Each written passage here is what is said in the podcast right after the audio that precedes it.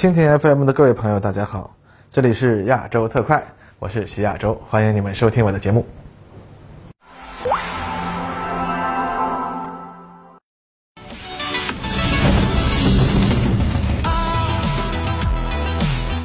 各位观众，大家好，我还是在观察者网陪您聊军事的徐亚洲。话说最近啊，这个台湾军队啊，按惯例啊，进行了汉光三十七号演习的兵棋推演部分。那今年台军这个推演是个啥情况呢？本期节目啊，咱们就来聊聊这个。去年台军汉光演习淹死人的时候啊，咱们就解释过一次啊，台军汉光演习的大概过程。不过看来呢，啊，国内很多自媒体啊，乃至一些不熟悉军事相关知识的官媒啊，还是没有搞明白这事儿。所以呢，这两天还是看到了一些媒体啊，在说什么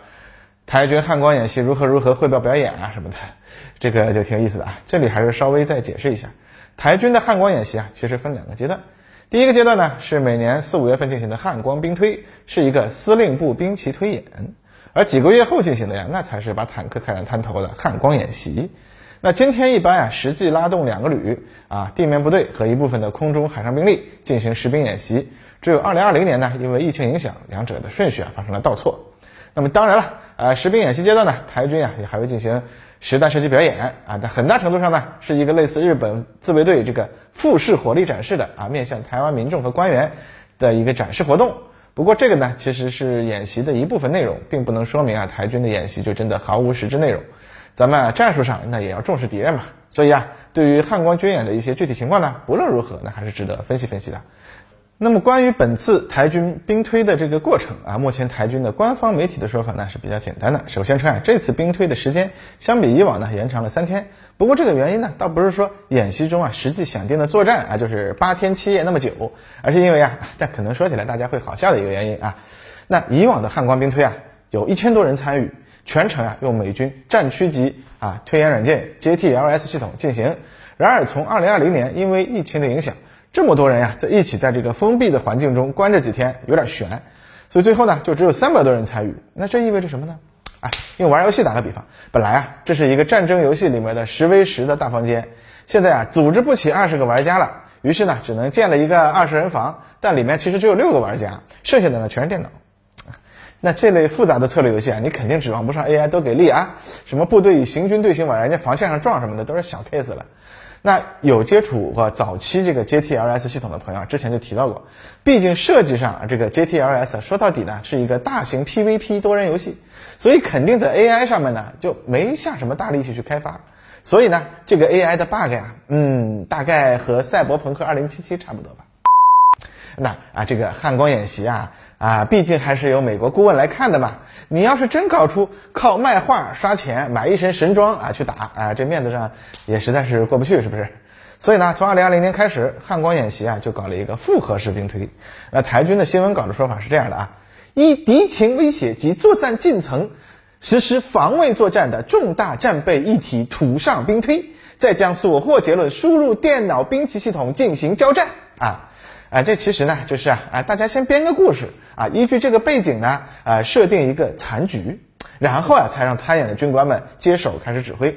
而按照去年的演习情况来看，由于这个前期的图上兵推啊，实际上还是需要大量的参谋作业，在人力不足的情况下呢，基本上就只能凑事儿。再加上呢，去年的演习本身啊，就有验证美军顾问提出的这个。台军一个军团勉强能抵抗解放军一个旅，这样的这个说法，于是就弄出了一个十万大军未及台北，拼死抵抗攻击军一两万人的这个荒唐剧本。哎，讲这这已经是非常有帮惊诧了啊！所以今年呢，就延长了几天的时间，让图上作业呀能够更加的细致，并且呢，啊也要对美国顾问提出的问题做出一定的回应，比如说台军的这个战力保存啊，到底打算怎么搞法？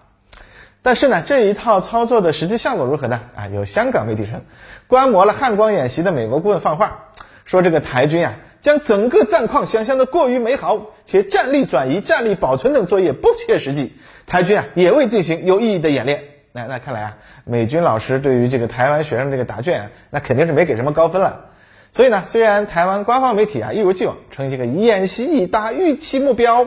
但其实嘛，还是呵呵一下吧。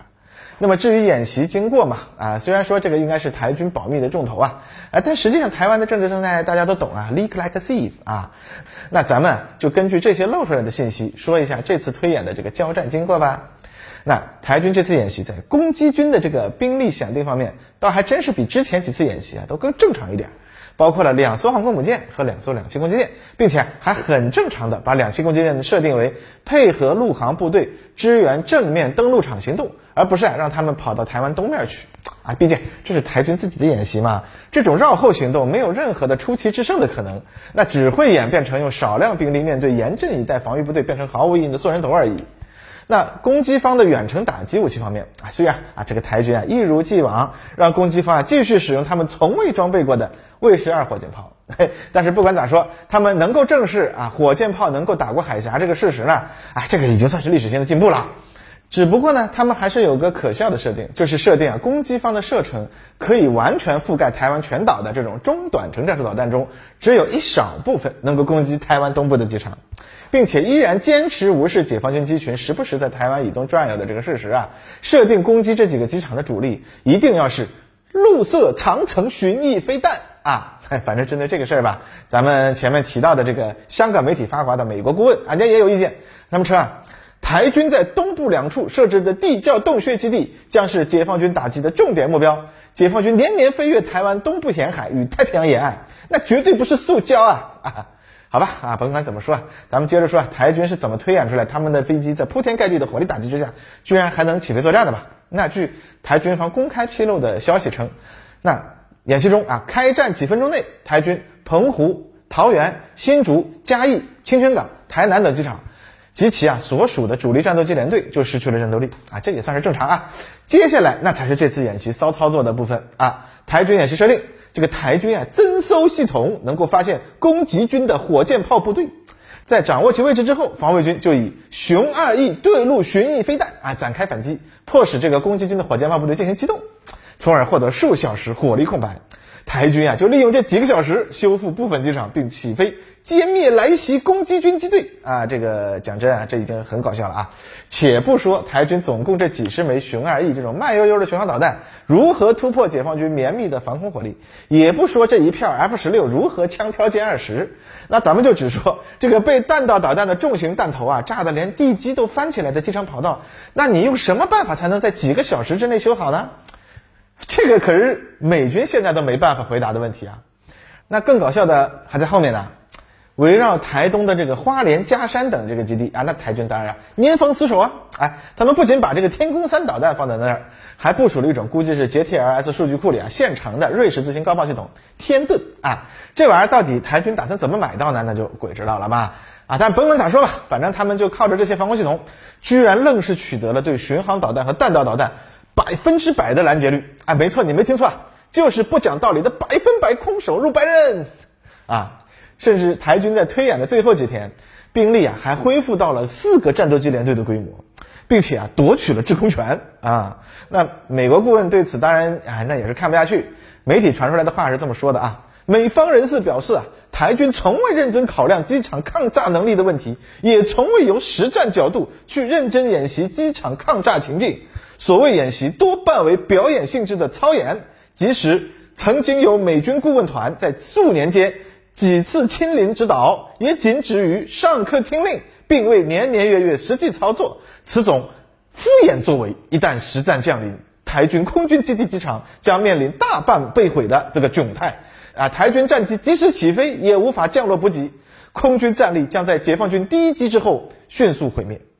那看来美国佬这个看到这儿啊，那也明白了今年这兵推是什么玩意儿了。那后面呢？哈，估计他们也懒得看了，所以他们接下来吐槽的呀，是一番这个台湾所谓的这个防空导弹密度天下第一，大力发展反舰飞弹火力哦，啊，这类的这个刺猬战术啊。但他说啊，实际上因为台军的这个信息化系统从未实现和美军的高水平互联互通，所以到底能对解放军的进攻起到多大的效果，且不说，它倒是会让美军想要协防也很困难。哎，不过这就是老生常谈了嘛。啊，台军对于信息化指挥系统、控制系统之类的这个不能拿出来向老百姓展示壮盛军容的这个东西啊，那他们从来是不怎么上心的。况且这玩意儿很贵，美国顾问说破大天，那要说服台军拿出几百亿美元的真金白银来改进这方面的事情，没啥意义。那不过台军的这个骚操作呀，啊，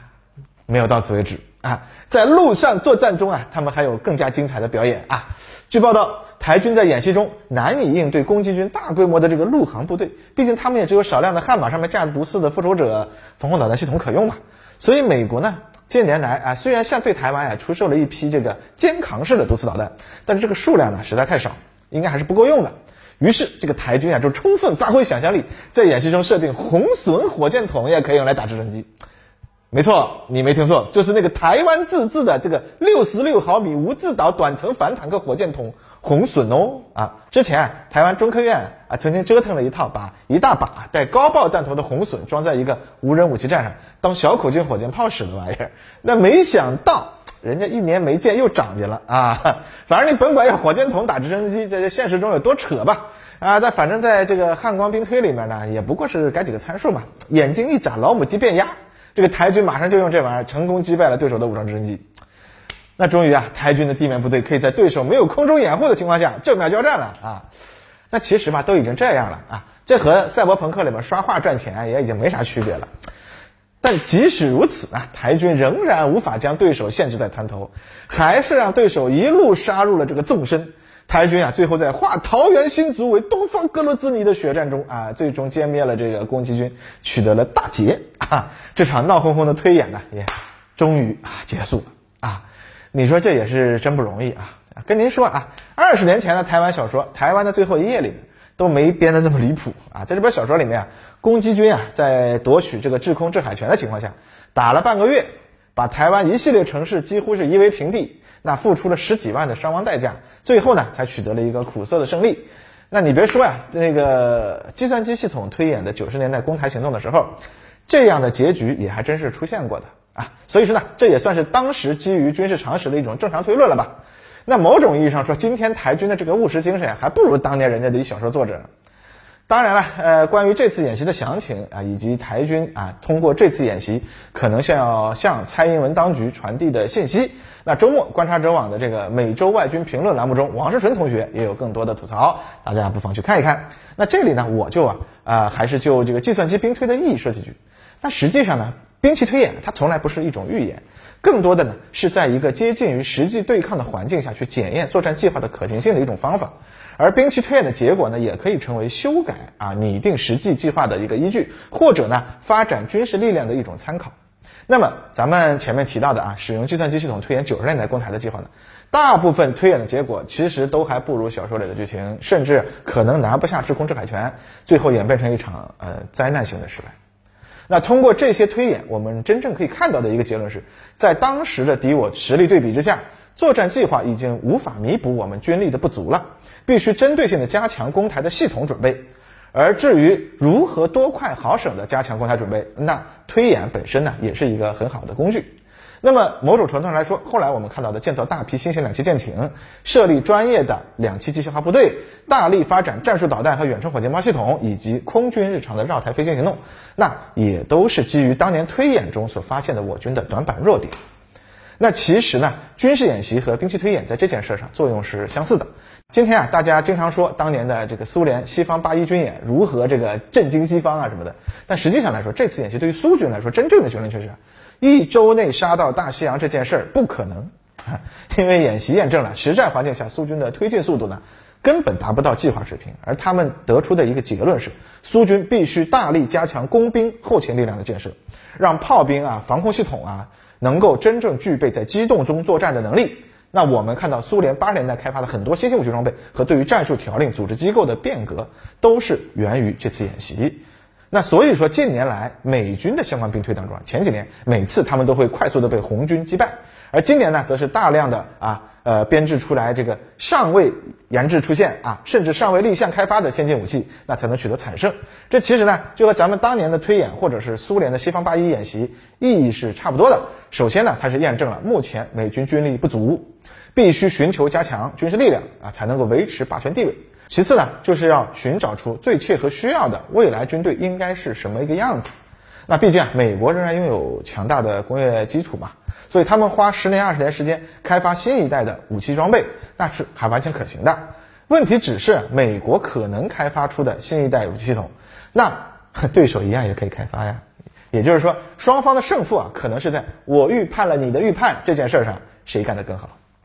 当然了，呃，这一切其实和台湾没啥关系啊，毕竟从一九四九年淘汰开始啊，他们就一直靠捡洋烙过日子嘛。那维持所谓海峡军事平衡的大前提啊，只有一个，那就是美国技术上和国力上的遥遥领先。而今天呢，这种好事已经没了。那其实啊，纠结什么红隼火箭筒到底能不能打直升机啊，熊二 E 能不能压制住火箭炮这事儿啊，已经是毫无意义啦。反正啊，从汉光三十七来看，台军这类的推演，它本身已经毫无意义了。立足现实的话，那已经根本无法拟定能够取胜的作战计划了。而要获得那些能够帮助台军取胜的武器呢，毫无可能。那既然如此，玩的嗨一点吧，又有什么问题呢？只是啊，梦啊，总有醒的一天，而且啊，那一天啊，或许也不会太远啊。那对于台军来说，他们能做的，大概也就是在这个如何不为台愚蠢的这个台独当局送命这件事上啊，多下点功夫喽。你说是吧？